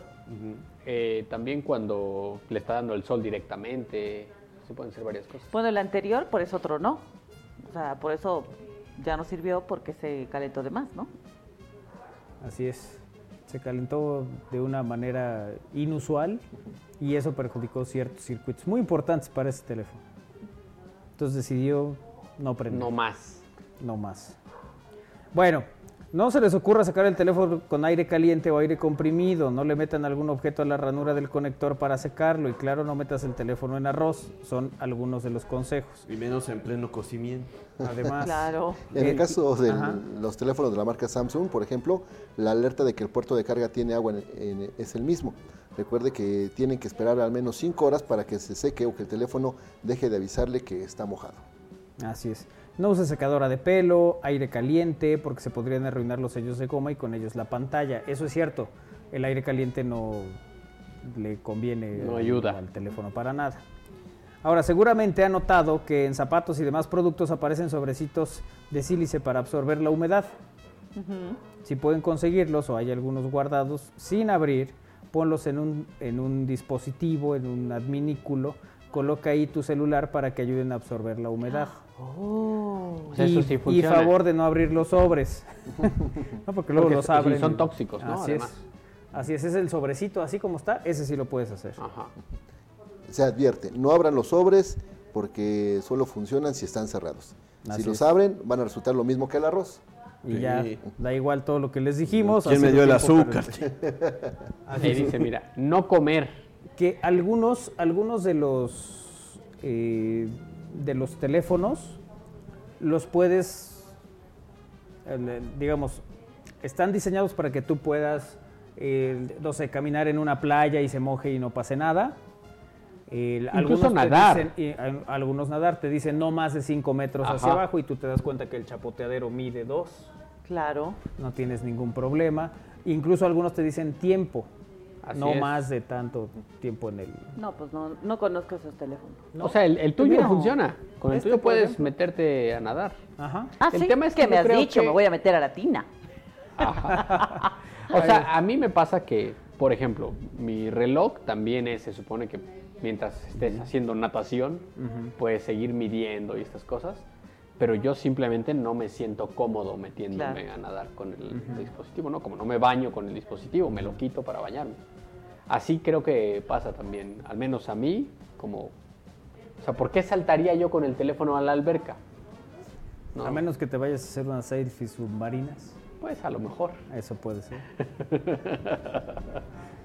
no, pero ya ves que luego en estas fiestas que hay alberca y así, y de repente te avientan a la alberca con todo Sí, pero me parece muy desagradable que te avienten a la alberca contra tu voluntad. Yo quiero decir que me considero culpable de una vez haber aventado a un amigo y traías el teléfono en su bolsa. Ajá. Ahora, en mi defensa, mi amigo mide casi dos metros, pesa el doble que yo. No pensé que yo fuera capaz de moverlo y echarlo a la alberca. Y sí fui. Oye, ¿y qué pasó con el celular? Nada. No le, no le pasó nada, se mojó y, y, ya. Y no era de estos, todavía no era la generación en la que ya estaba, digamos, sellado completamente. Claro. ¿A ti te han aventado a la alberca, Isa, o nomás te han mandado? Me mandaron varias veces, pero no fui. No, no, no, no, pues no fui. ¿Sabes nadar? Porque luego esa es otra, ¿eh? Ahí andan de chistosos aventando a la alberca a alguien y, luego no, saben, nadar. Exactamente. No, yo por lo menos sí sé llegar a la orilla, así con un poco de, dificultad. No, sí sé nadar. Digo, creo que es lo que lo, lo, ¿Y si no hay orilla, ¿qué haces? ¿Eh? ¿Y si no hay orilla? Este, no, pues sí, me meto en problemas, ¿verdad? Estoy en problemas. Sí. No, pero sí, creo que fue lo primero que tienes que aprender justamente cuando estás en situaciones de ese tipo. De hecho, yo aprendí a nadar, a nadar y a flotar. Nadar. No, cuando estaba en clase, estaba en una clase que... Yo aprendí ahogándome. Sí, también, a mí, yo le tenía pavor a las albercas de 5 metros. ¿Y, de profundidad? también. Entonces, este, el instructor del centro escolar, el profesor de educación física, nos se le ocurrió que era muy buena idea que nos aventáramos desde el trampolín de, bueno, desde la plataforma ¿Pero cuál? ¿La de 10? La de, la, de, 20, 10. La de, 10 metros. Y, cayéramos a la fosa y en el mismo movimiento eh, pues estaban haciendo examen para el para el colegio, militar ah, prácticamente, ¿no? grabando la incondicional. sí, sí, sí, así como Luis Miguel. Sí, así como el, como el video de Luis Miguel. y, así, así fue su técnica y varios aprendimos así. Eh, llegas al fondo y emerges de casi prácticamente el mismo impulso, ¿no? Claro, siempre y cuando caigas bien. Sí, sí, sí, porque si caes... Ajá, yo creo que eso no lo En tu caso que luego caes mal... ¿Eh? Sin tus lotis. no se entendí. Tan dañino es que se moje como que se caliente. Aunque a Kairi no se le ha mojado el celular, sale igual si se le ha calentado. Saludos. Sí, claro, sí, sí, sí. Ignacio Tapia. Sí, es cierto, Ignacio cualquiera de los dos casos no es bueno para el. Sí, sí, pero hablando de mojar, o sea, nunca se me ha mojado un cel. A mí me ha pasado todo lo contrario. ¿Se les ha caído al baño? A mí nunca. ¿Nunca? Ya a mí estuvo a punto de caerse. Pero yo he conocido y he escuchado historias. Pero realmente porque no había dónde ponerlo, entonces me lo puse en la boca. de repente me fue ganando. Y pues de tener todo eso. y fue así ay, ay, ay, casi se cae el teléfono. O sea, yo la que he escuchado es la típica de que lo traían en la bolsa del pantalón o lo que sea, y cuando se agacharon al levantarse, ¡frum! se resbaló. Al fondo de las. Sí, al fondo de las piolas. que ya luego hay el asunto, pues es ¿Metes la mano o no? Exacto. Pues sí, no, o sea. le bajas y ya. Depende de las circunstancias. De que se lame. Por, por una moneda de, un peso no, pero una de 10 sí. Depende. Iker, ¿a ti te ha caído el teléfono alguna vez? ¿Has vivido una situación de esas? Eh, no, al agua nunca. Así que se cae de la cama o del sillón o cosas así, sí. Ajá. Pero al agua, al baño o algún otro lugar, no, nunca. Mira, Tú has sido afortunado. A Lalito casi no se le caen los teléfonos, ¿verdad? No, realmente no. Sí, sí he tenido mucho cuidado. Pues no, jamás que te conozco, ¿No, tienes, tu teléfono anterior? Desde que te conozco has cambiado teléfono. Su mecha. Pero es que los estrella, ¿no? Se enoja y hace como no puedo más. Eso parece. O sea, tú dices, no manches, este, este estuvo en una guerra. ¿No? Y ya cuando te, das cuenta. Una bala perdida, así que. Sí. Lalito, a ver, Sí, porque más Lalito de repente ves todo, y ese cuando se cayó, no, pues apenas, pero sí, sí funciona, así se ve y todo. Ya hasta que no se ve nada, o el teléfono toma decisiones. Se le empiezan eh, también a, Sí, los dedos todos sangrados. ya no tiene huella digital, ¿eh, Lalito. ya, ya, ya caminó. Y sí, ¿eh? O sea, en todos los años, ¿cuántos años tiene Lalito con nosotros? ¿Nueve años? Y nueve años, voy a cumplir nueve años. Bien. Es el que más rápido cambia celular de todos. Exacto. ¿Cuántas veces has cambiado celular? Dos veces. no es cierto, Lalito. Sí, en el, último año. y el que ya no me hacía caso. o sea, ya vas por el tercero. Sí, digamos que sí. Digamos que sí. Nueve años. No, pero no te creo, Lalito. Yo siento que son los que sabemos. No, no, son esos. no sé por qué en mi radar tengo Lalito, que me otra vez celular, eso me Sí, Lalito, Lalito y Win cambian celular muy rápido. Pero más que Win lo hace por... Por estatus. No, por necesidad tecnológica. Sí, claro, es una necesidad al final que hay que cubrir. Porque no necesariamente luego, bueno, te, tiene que caer en, una alberca o, en el baño, ¿no? Pero puedes estar en una mesa donde no falta el que te tira un, el vaso y A mí se me cayó un whisky apenas y lo muy cerca del dispositivo. Hiciste los cinco segundos. Estuve absorbiéndole a la, a la barra hasta que se quedó. No, estuvo a nada de caerle a la consola. Del el playlist puro José José. ya emborrachado el, el teléfono. Sí, sí, pues el Fer que nos lleva alcohol al palco. Pero bueno, en fin, situaciones que llegan a suceder. Nadie está exento de que se le caiga el teléfono. No, no, que se moje cuando estás escuchando, te estás bañando plácidamente. Yo no entiendo, Manuel hace mucho eso. Manuel mete los teléfonos a la regadera. Claro, porque de repente te, llaman o te mandan un mensajito o algo y cuando menos ¿Cómo me tallo la espalda? ¿Qué estás haciendo? Y mandas fotos. Prefieren no dejarlo a la mano y mejor Yo lo creo que se graba porque sí, lo veo así como ¿qué estás haciendo? Aquí, Estoy respondiendo mensajes. yo te puedo decir que sí se graba. Lalito, ponte el video. es más, hay transmisiones en es Estamos que no me veía un pelito. me mando no me imagínate. Ay, ay, ay. Bueno, pues hay veces que te dan gato por liebre. ¿Te han dado gato por liebre, Sí, los últimos 50 años. sí, de los 50 para acá. Porque mira, por ejemplo, unos turistas querían ver una ballena y terminaron correteados por un venado. Ah, pero ¿cómo? Son cosas que suceden. O sea. Ok. Ahora quiero saber la nota. Un momento peculiar y a la vez de tensión vivieron turistas, vendedores y lugareños en Baja California Sur. Al parecer, de manera sorpresiva, un venado sobre la playa causó gran sorpresa entre los presentes. Un usuario en redes sociales grabó el momento en que el animal bajó del monte y apareció en una playa de Los Cabos, donde corrió entre turistas y vendedores, ocasionando por momentos que los asistentes buscaran dónde esconderse. Este momento lo compartió en Facebook un usuario de nombre Osvaldo Callejas, quien rápidamente se volvió tendencia en medios locales luego de captar el mencionado video. Y de acuerdo a los turistas, la mayoría de ellos acudió a ver algún avistamiento dentro del mar, como es característico en esa zona de México, donde se pueden apreciar ballenas, lobos marinos, mantarrayas, entre otras especies. Sin embargo, en esta ocasión la sorpresa fue fuera del agua, pues así lo demuestra el material que dura alrededor de 20 segundos, donde se puede ver cómo el venado corre por toda la arena de la playa hasta llegar a una zona alejada de personas. Y tras la publicación se desconoce cuál fue el paradero del animal, es decir, del venado es decir, eh, si, continuó con su carrera hasta salir de la zona hotelera o si las autoridades lo capturaron y lo retiraron del lugar para integrarlo nuevamente a su hábitat. Pero ahí está el video como, un, de hecho, como un pequeño venado. Es un Bambi. Sí, exactamente, corre entre la playa, eh, o corre en la playa. corre asustado, ¿no? Sí. Ok. Pues sí, está desorientado, ¿no? Ajá. vas caminando ahí en la playa y de repente sale, ¿qué hubo, qué hubo? ¿Tú qué ibas a hacer? No, pues íbamos a ver ballenas, pero pues nos salió un venado. Que luego pasa, ¿no? Va uno a ver ovnis a Tlimeyaya y sale uno borracho.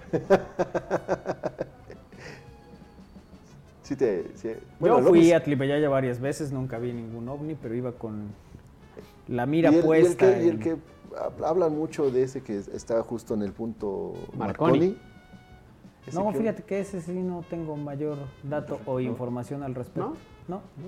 Ah, ¿Nunca lo viste? Sí, sí, lo he visto, ah. pero no, no he hecho ningún tipo de revisión al respecto. Ah, pues es un tanque de agua. Sí, sí, sí. Pero vaya, a lo que me, a lo que me refiero. No vuela.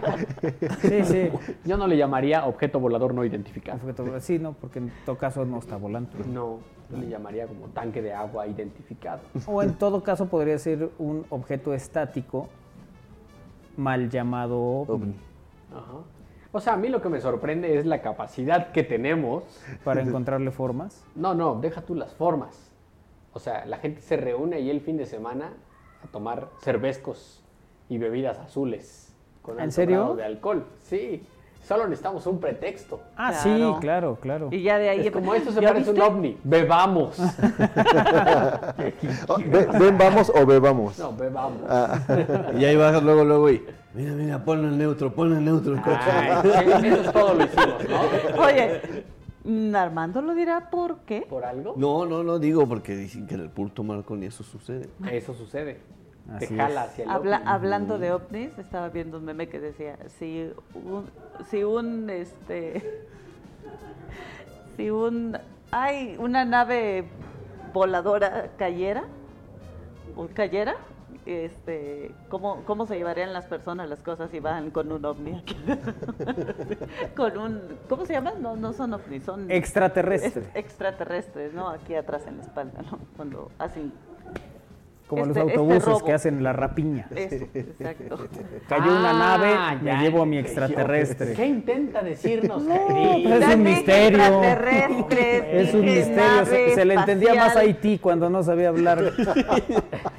Entonces, lo que ahí quiso decir es, ¿qué sucedería si un objeto volador no identificado se estrella? Pásenle un hoja y un papel para que se exprese.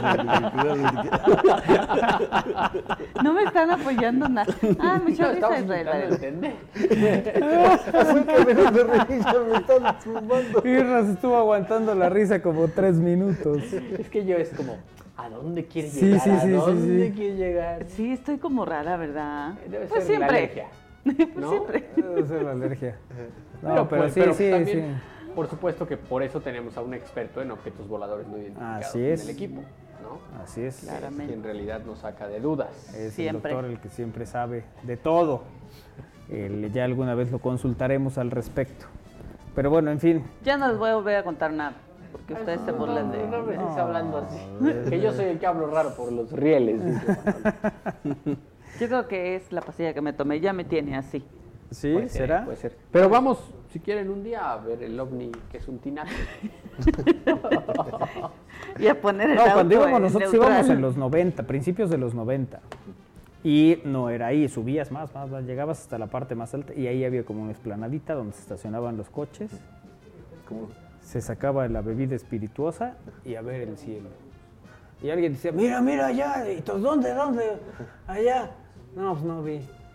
Allá, allá, otro, otro, otro. Cada dos, tres horas, alguien decía, sí, sí, mira, allá. Entonces, ya al final era así, no, se está clarísimo, todos lo se está moviendo. Sí. Mira cómo parpadea además. es una lámpara que no está, que no está funcionando. Así es. Qué pena, ¿no? Con los es así como de, ay, qué pena que vinieron y está todo tirado, ¿no? que, verdaderamente haya un extraterrestre ahí, se acerque y de, ay, pues, discúlpalos a todos esos borrachos. Por eso no nos conquistan. Por eso no se, llevan años queriendo establecer comunicación, pero no pueden de la risa. Nomás vean nuestros candidatos para las próximas elecciones. ¿Cómo le explicamos eso a los, a los extraterrestres? Sí, les gusta el entretenimiento. No hay manera. Bueno, pausa, regresamos, es el aire.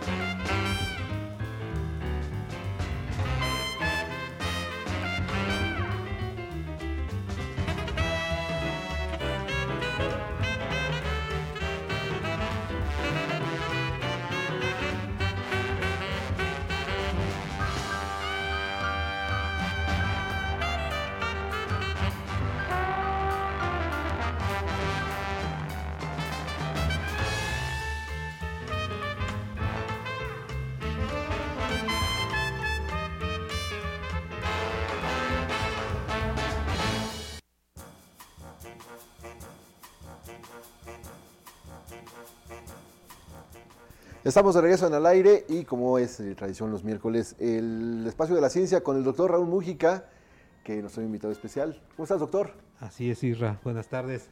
¿Cómo estás, Armando? ¿Qué tal, doctor? Muy bien. Buenas tardes, buenas tardes. Y que era ya la producción, Lalito. Buenas tardes a todos.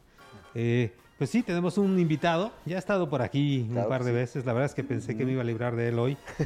no es cierto, doctor. O sea, afortunadamente pudo ajustar su agenda porque ya tenemos el plan B que venía a platicarnos de un tema que ha sido bastante exitoso, o sea, desde la primera edición.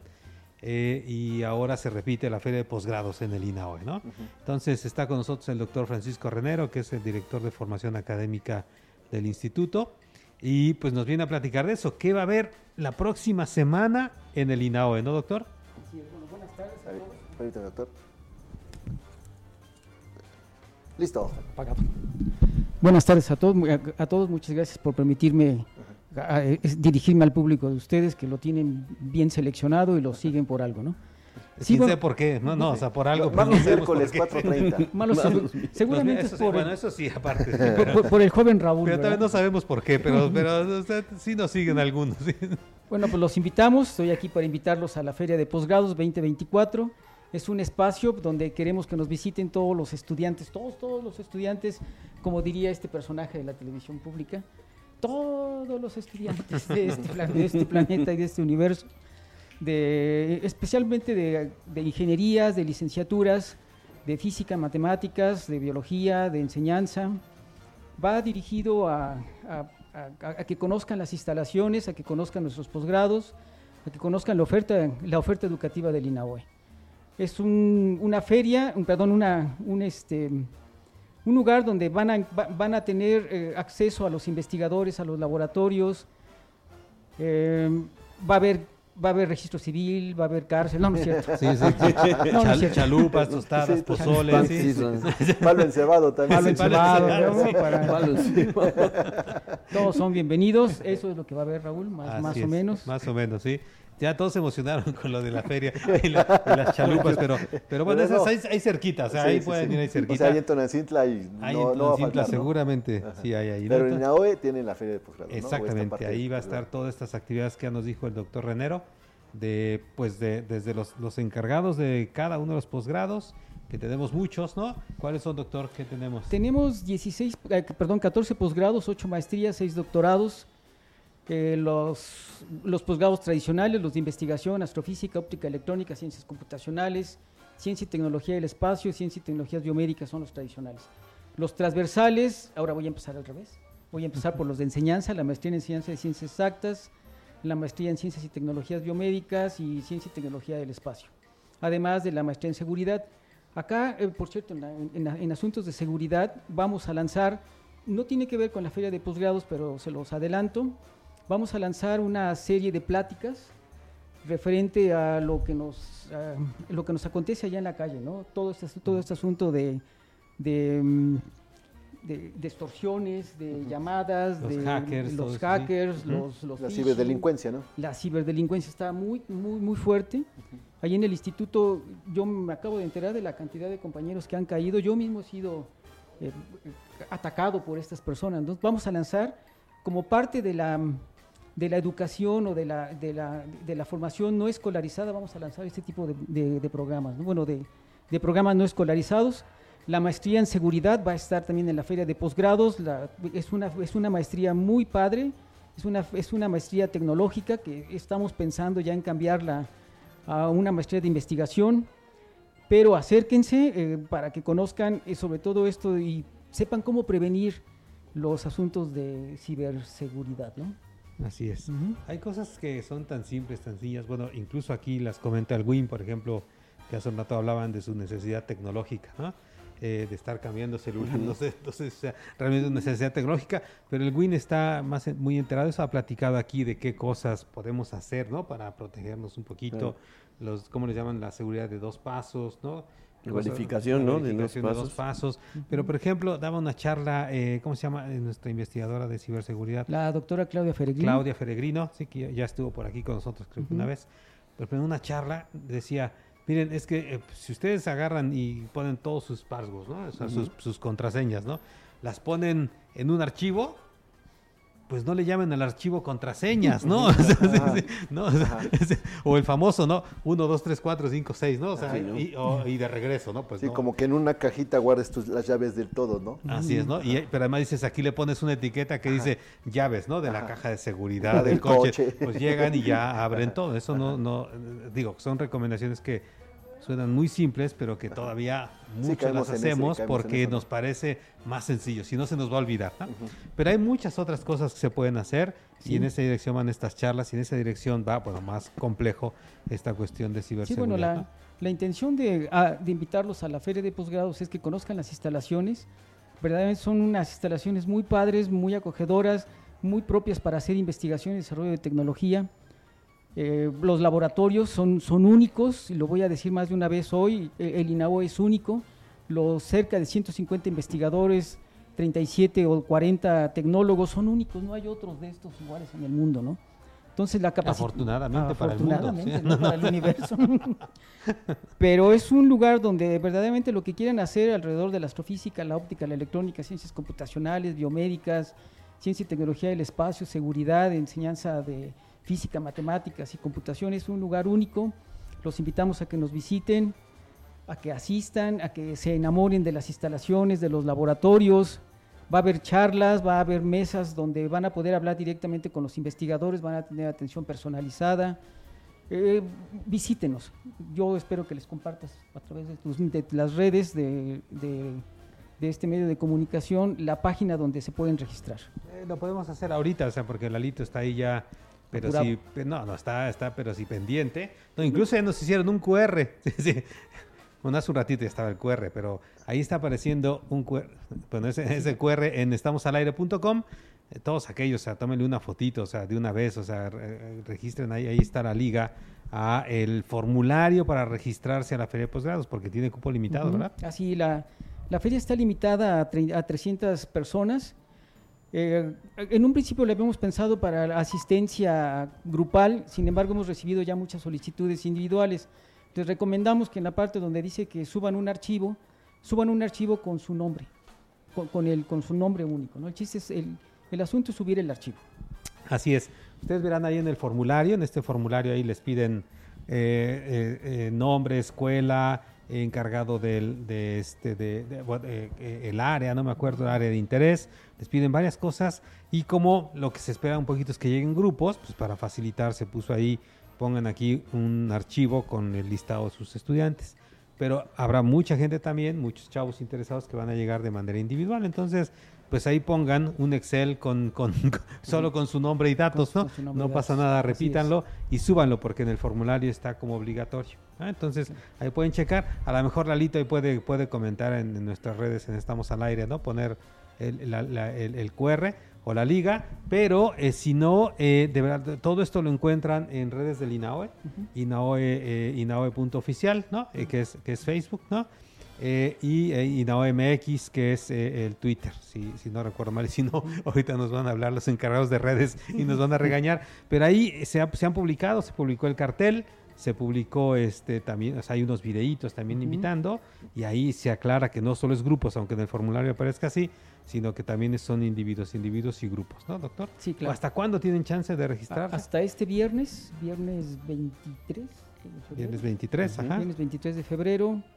Eh, repito, es limitado. Al día de hoy en la mañana, la encargada de este evento me informó que había ya más de 200 solicitudes. Entonces apúrense porque queda poco tiempo y el cupo es limitado. Eh, va a haber pláticas simultáneas donde los investigadores van a hablar de las diferentes líneas de investigación.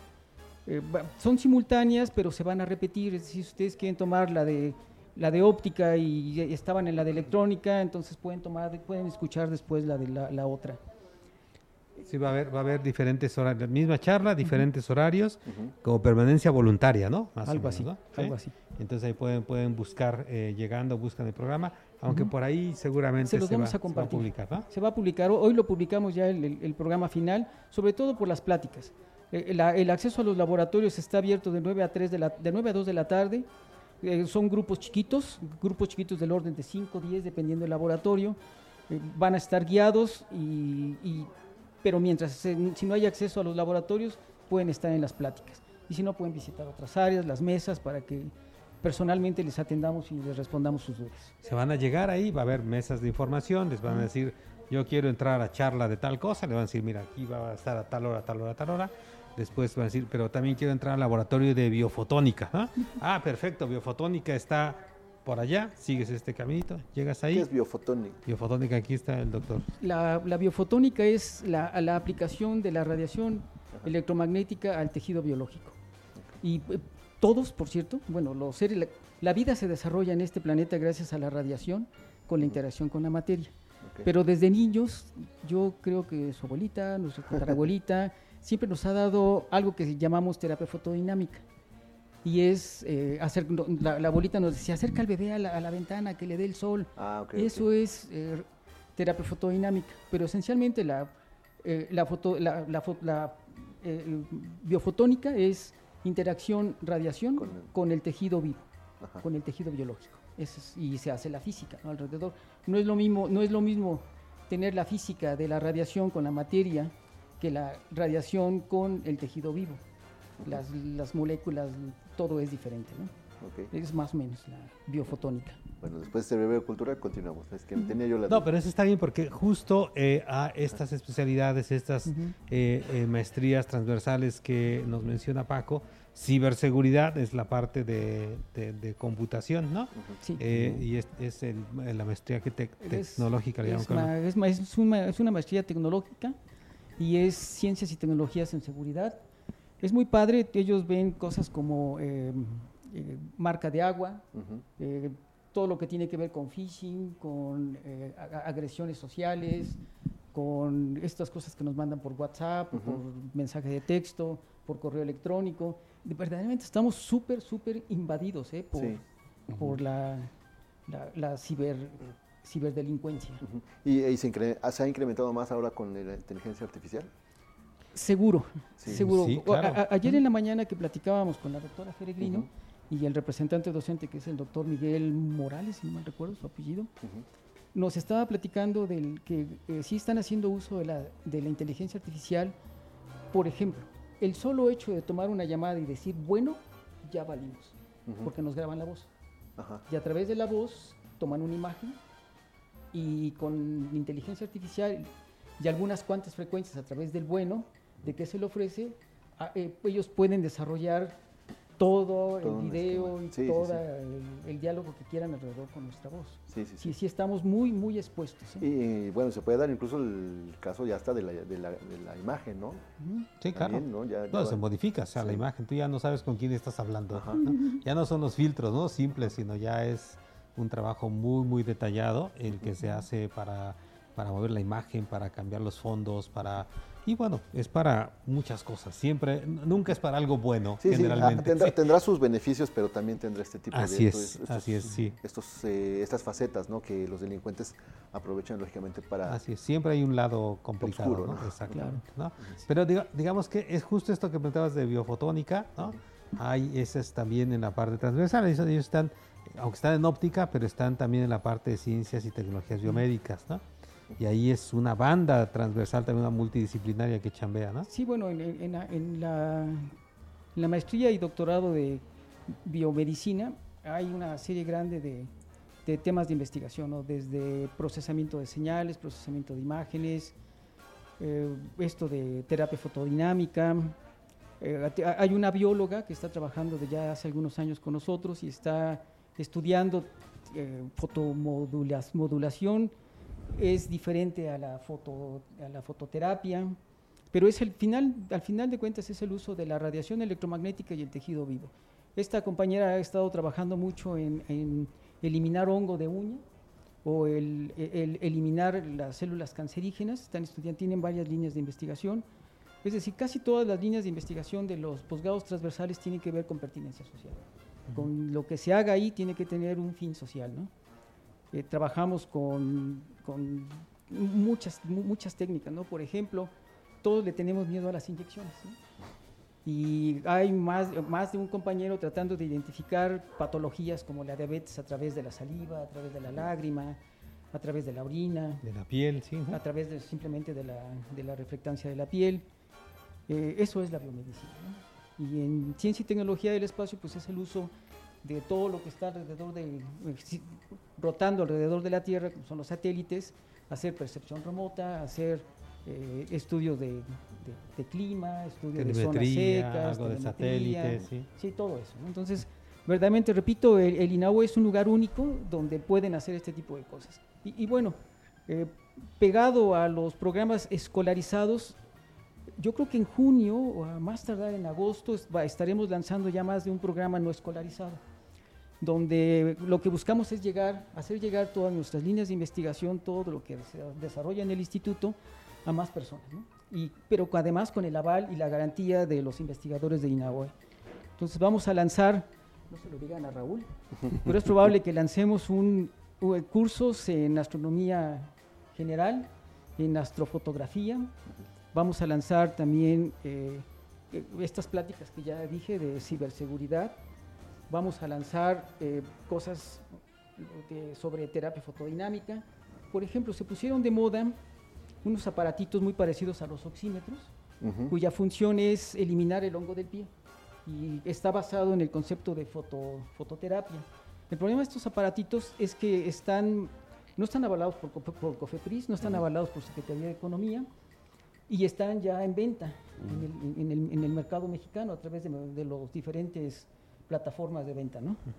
Pero eh, no eh, nosotros con nuestro conocimiento no cumplen con, por ejemplo, la, radiación no está cuantificada, si están dando la radiación correcta, si lo están dando por el tiempo correcto. Estamos convencidos que no están usando las longitudes de onda correctamente, entonces vamos a lanzar un, un eh, bueno, al inicio va a ser un curso de, terapia fotodinámica dirigido a podólogos, a todos estos tipos de personas que trabajan en, estéticas. Es decir, lo queremos poner en un lenguaje muy plano para que todos los que tengan acceso a una plataforma puedan eh, ver, el, ver este tipo de, información y sepan que no deben de comprar lo que, están, lo que se está vendiendo ahora. O que revisen, pues, o sea, que, esté autorizado por la COFEPRIS, ¿no? Sí, entonces eso es lo que, lo que estamos ofreciendo. El, nuestro, nuestro evento de la próxima semana va dirigido a chavitos, o chavos, ¿verdad? ya no están tan chavitos. Pues sí, ya son chavos de licenciatura. Ya, ni, siquiera adolescentes, ¿no? ya son chavos de licenciatura, ya son, son, son adultos, así que este, ya pueden llegar sin su mamá. No, lleven a su mamá también para que conozcan el instituto, claro, porque además estarán abiertos los históricos telescopios. ¿no? Ah, no puede evitarlo el joven Raúl. No, yo digo, o sea, nada más, o sea, para que realmente vayan, doctor, si no, no van a ir. sí, la, bueno, la verdad es que sí tiene razón Raúl. E, e, el, el, INAOE nace como un observatorio astrofísico. La Cámara Smith, sí, para mí, para mí, eh, que yo ya tengo algunos ayeres allí en el instituto, Cámara Smith sigue siendo un lugar muy romántico. el referente, ¿no? Y Así es. Y romántico. Es la referencia. Sí, bueno, no sé qué has hecho por la cámara de pero... Pues es que ¿sí? y la luna. Y, aquí, y la luna y las estrellitas. Pero no, a ver, van a estar abiertos también, o sea, son, también laboratorios pues del instituto, la cámara no, nada más es que estén ahí como de adorno. Así es, pues ya la cámara ya saben, se utiliza otra vez para observar asteroides, está bien, bien activa. El solar, bueno, ya no se hace tanta ciencia, pero lo estamos preparando para los eclipses, ¿no? no sé si la sala de placas está abierta, pero eso es un sitio muy bonito para que vean los proyectos que hay con material muy antiguo, ¿no? Se imaginen las placas de ahí de los 50, de las, primeras que son, que se mantienen ahí, están conservadas y se pueden hacer muchas cosas todavía con ellas. Y que nos platicabas de los lentes, ¿no? Que tienen también su historia y, sus años, ¿no? Así es, o sea, ahí hay, hay sistemas ópticos, ahí hay muchas cosas que pueden... Que, así comenzó ese instituto, haciendo lentes para... Pues haciendo lentes, sí, más bien eh, juntando lentes, porque cuando se inició fue con la cámara Schmidt, y la cámara Schmidt fue una donación eh, que de, Estados Unidos que, llegó ya, digamos, hecha. ¿no? Traía algunas complicaciones y se tuvo que rehacer, reajustar. Eh, exactamente. Pero, pero, digamos, sí es parte de la óptica. Entonces, pero al inicio era el observatorio. Lo que se quería era establecer un observatorio con un telescopio grande, como era la cámara Schmidt en aquella época. Y de ahí, o sea, después, en el 71, fue que Aro ya se dio cuenta que los ópticos tenían, pueden agarrar sus propios caminos, porque no solo es uno, sino todos estos que nos platicó eh, Paco, y los electrónicos lo mismo. Y fue que se creó el INAOE. Sí, así el INAOE sí se crea con estas tres áreas, ¿no? Sí, y, yo creo ahí que siempre he hablado muy bien de Aro Yo y, he empezado a hablar un poco más de, Luis Enrique Erro, porque creo que él fue quien verdaderamente sufrió por la creación de, un observatorio astrofísico nacional. Y hablo, creo que a lo que le faltó fue la mecánica. Algo que hemos batallado mucho en el INAO es por la mecánica. Pero bueno, ahora afortunadamente con los posgrados transversales está siendo atendida la parte de la mecánica. Es decir, en el, al menos en, en biomédicas hay más de un chavo que ha estado trabajando con, con prótesis, con órtesis, con mm. exoesqueletos, que, ah, que tiene que ver con mecánica, no mecánica de la que se usa en, los observatorios, pero seguramente que los vamos a ir migrando a los chavos. Entonces, eh, repito, los invitamos a que nos visiten en el instituto con esta feria de posgrados, 28 de febrero, 9 de la mañana a, a 2 de la tarde regístrense en el QR que ya les compartieron por este medio. Si no, busquen en nuestras redes, busquen en redes del INAOE, por favor, si es que se les complica, pero si no, ya lo está poniendo Lalito otra vez el QR eh, para el formulario. Entonces, deben llenarlo, porque ahora eh, no solamente es que ahora lleguen estos datos, no es para tener una lista, es porque Ahora para ingresar al instituto necesitan también un QR de ingreso, no este, sí, este es para llenar el formulario, pero con este les van a mandar, sí, ahora sí que a vuelta de, a vuelta de correo les envían su QR personalizado para que puedan ingresar el 28 de febrero, al INAOE y que puedan disfrutar de todo esto que ya nos platicó el doctor Renero. Así es, y son bienvenidos. Visiten la página del INAOE para que conozcan nuestros posgrados que es la parte escolarizada y pronto, muy pronto van a conocer la parte no escolarizada, que va dirigida a todo público. Aquí, no sé si es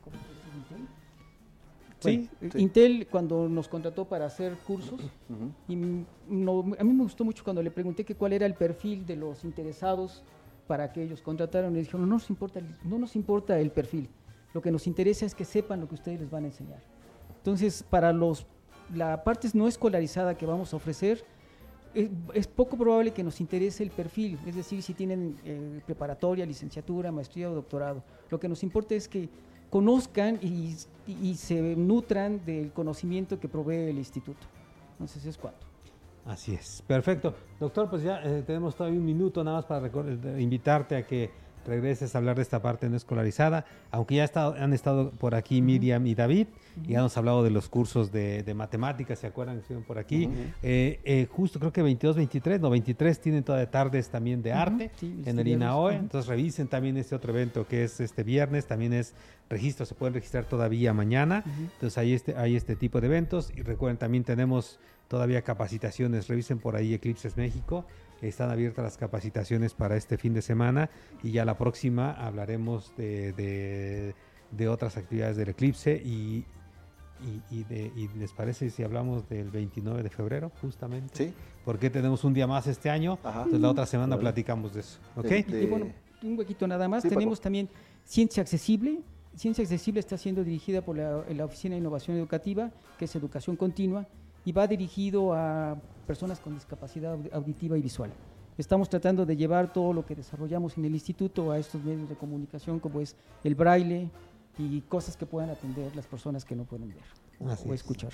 Justo. También David y Miriam nos platicaron de esa parte y estarán por aquí cuando tengan algún otro, otro evento de estos. Pero ya, vámonos, Irra, córrele, porque si no. ¿Algo más, doctor? Ah, no, vámonos, vámonos. Perfecto, pues muchas gracias, doctor. Música, Paco, muchas gracias por estar con nosotros. Gracias. Una vez más, bienvenido. Muchas gracias. Muchas gracias, doctor. Muchas gracias, Armando. Gracias, buena tarde, cuídense mucho. Muy bien, gracias a Iker Carmona, también a Leito Zambrano que están aquí en los controles, bueno, en la producción. Gracias a Raúl Orozco que está en Radio WAP 6.9 de frecuencia modulada Universidad en la radio. Y a nombre de Kairi Herrera, eh, también de, de Win, de Manolo Frausto, un servidor Israel Valero, les agradece su permanencia. Quédense con Alejandro Ramírez y Cantares eh, a través de 96.9 de frecuencia modulada Universidad en la radio. Nos vemos y nos escuchamos mañana, ya en el jueves retro para que sea una gran sorpresa y un buen inicio de semana, inicio de fin de semana. Gracias, hasta mañana.